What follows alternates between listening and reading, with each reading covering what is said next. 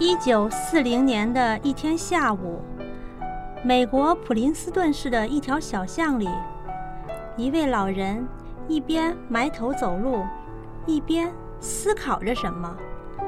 他留着一头蓬乱的灰白头发，蓄着一撮短而硬的小胡子，一双深褐色的眼睛陷在眼窝里。这时，从对面跑来一个十来岁的小姑娘，不小心撞在了老人身上。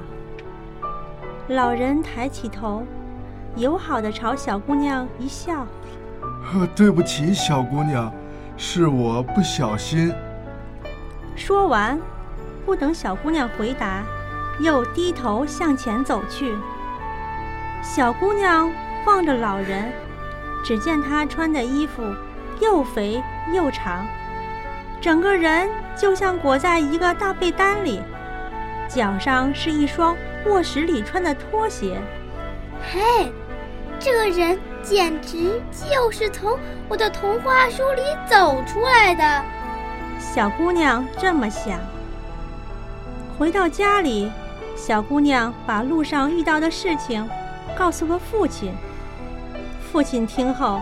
兴奋地大声说：“咦，孩子，今天你撞到了当今世界上最伟大的人，他就是爱因斯坦。”小姑娘感到很奇怪，这个连衣服也穿不整齐的人，怎么能是最伟大的人呢？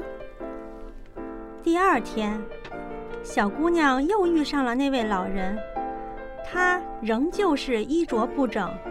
仍旧是一面踱步，一面埋头沉思。先生您好，小姑娘主动打招呼。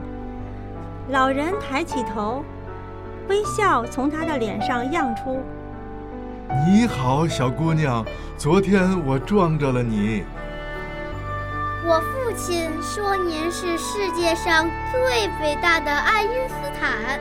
啊哈。他只讲对了一半。我是爱因斯坦，但并不伟大。我也这么想。瞧，连穿衣服还不会呢，怎么谈得上伟大？听了这话，爱因斯坦的眼睛突然放出温柔的目光。他低头看了看自己的装束，两手一摊，肩膀一耸，冲着小姑娘做了一个鬼脸。嘿嘿嘿。你说的对，我是不会对付衣服、鞋子这类玩意儿，但愿你肯教我。这还不简单？小姑娘将平日妈妈教给她的穿戴要领一口气全说了出来。能记住吗？嗯，也许能。爱因斯坦模仿小姑娘的语气，将穿戴要领一字不差地背出来。第三天下午，爱因斯坦在路边等待放学回家的小姑娘。小姑娘看见他的时候，吓了一跳。老人整个变了一个人，按小姑娘说的那样，穿戴的整整齐齐。爱因斯坦先生，您比昨天年轻了十岁。是吗？太好了，我打算请你到我那里做客。小姑娘跟着爱因斯坦走进了他的工作室。工作室很大，到处摆着书架和书。屋子中间摆着一张办公桌，桌子上面的东西乱得一塌糊涂。您得学会自己照顾自己。女孩这样说，这话通常是她的母亲训导她的。啊，小姑娘，请你再教教我。于是。